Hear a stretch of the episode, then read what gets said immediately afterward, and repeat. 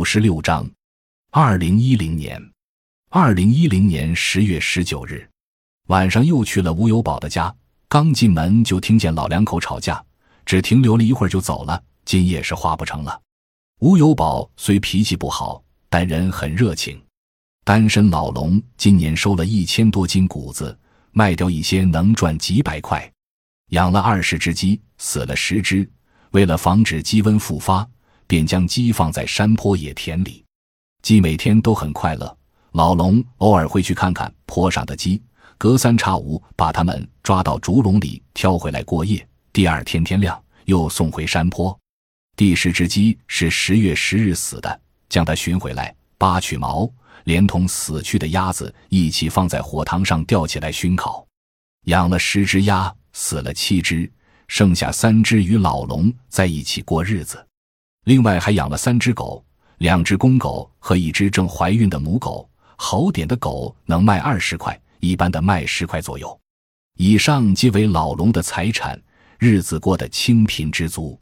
今晚去他那画画，他要送我两个凉薯，我坚持付了他十块钱，且拿走了好几个。二零一零年十月二十三日，暖和，太阳光已从屋檐走到了晒谷坪。老龙依然守着那堆不多的谷子，挑出石子、草碎之类的杂物。他家的黄狗躺在旁边，享受着暖和的秋阳。老龙这张褐黄的脸在黄灿灿的谷子里显得特别突出。他时不时望着对面山坡上的那块地，地里有几个草堆和他那十只一斤多重的鸡。风刻着他额头上的皱纹，他卷起一支烟，巴巴地抽起来。隔壁的寡妇啊，你是否已闻到这臭烟味？今晚过来跟他睡一夜。阳光走到寡妇家的半堵泥墙上，寡妇背着一篓子红薯精，赶着一只母猪刚回来，大脚上还沾着山里新鲜的黄土。母猪朝老龙的谷子走来，老龙只看寡妇，没有理会母猪正在吃他的谷子。他想赶走它，却不能赶走它。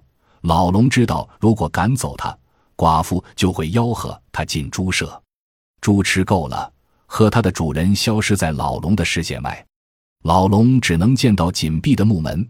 寡妇那白皙的小腿肚，不知什么时候能再见到了。老龙又开始挑石子、草碎之类的杂物。阳光已上了树梢。二零一零年十一月九日，前几天老吴带着小狗去赶集，卖掉三只，十块一只，送人一只。得知此消息，感觉生活中好像少了些东西。因为往常一到我们吃饭的时候，母狗便会带着它们来。我和老婆常常拿着吃剩的骨头逗它们。白天，老婆去凤凰除了办些事之外，最大的愿望就是洗澡。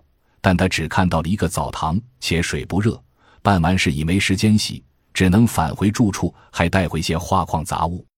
我去村口接她与詹家，东西很重，他们很劳累。我挑的都累，深秋的晚上漆黑凉冷。先在井边打了两桶水，后在住所后面的菜园里摆了几块砖，架起干柴生火，又借来吴家兄弟的黑铁锅烧水，在厕所里给老婆生了堆火。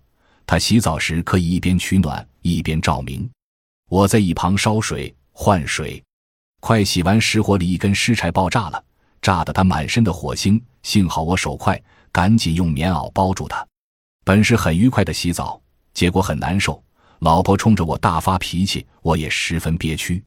这里的条件的确是有些艰苦，对于老婆来说是为难她了，但对于我来说不算什么。相比在外写生，这里安定多了，也舒服多了。二零一零年年关，从五号到十号，没思考什么东西，主要就是没命的画画，在赶场的集市里挤来挤去。有时拿着画箱，有时拿着个速写本，提着个水粉盒子，满身的泥泞渣、炭笔灰、颜料，还有苗族赶场人的气味。我来这儿就是冲着这股气味来的，冲着年关来的。因为只有年关这个时候我没来过。我喜欢这里的水土，还喜欢与水土发生故事的苗人。我没有沈从文的文采，但有颗滚热的心。我发自内心的爱这里的一切，如同爱母亲和女友一样。隔三差五就会想念这里，想念他们是否背着背篓、提着鸡、挑着柴、赶着猪，在去集市的路上或是回家的途中，青年人是否在路上遇到了集市上心目的爱人？中年人是否在路上遇到了几个相好？跟谁讨论肥料的价钱，或是猜点子赢了几块钱？手气好，赢了钱的打半斤烧酒，一起喝上两杯，然后醉醺醺的道别。老年人是否在路上说谁的牙修补得好？谁家的小猪长得快？谁家的女儿嫁妆办得隆重，还设了像？舅舅家送来的贴满百元大钞的贺匾挂满了祖堂，礼炮挤满了村口，苗家银饰戴满头，被子堆满了堂屋。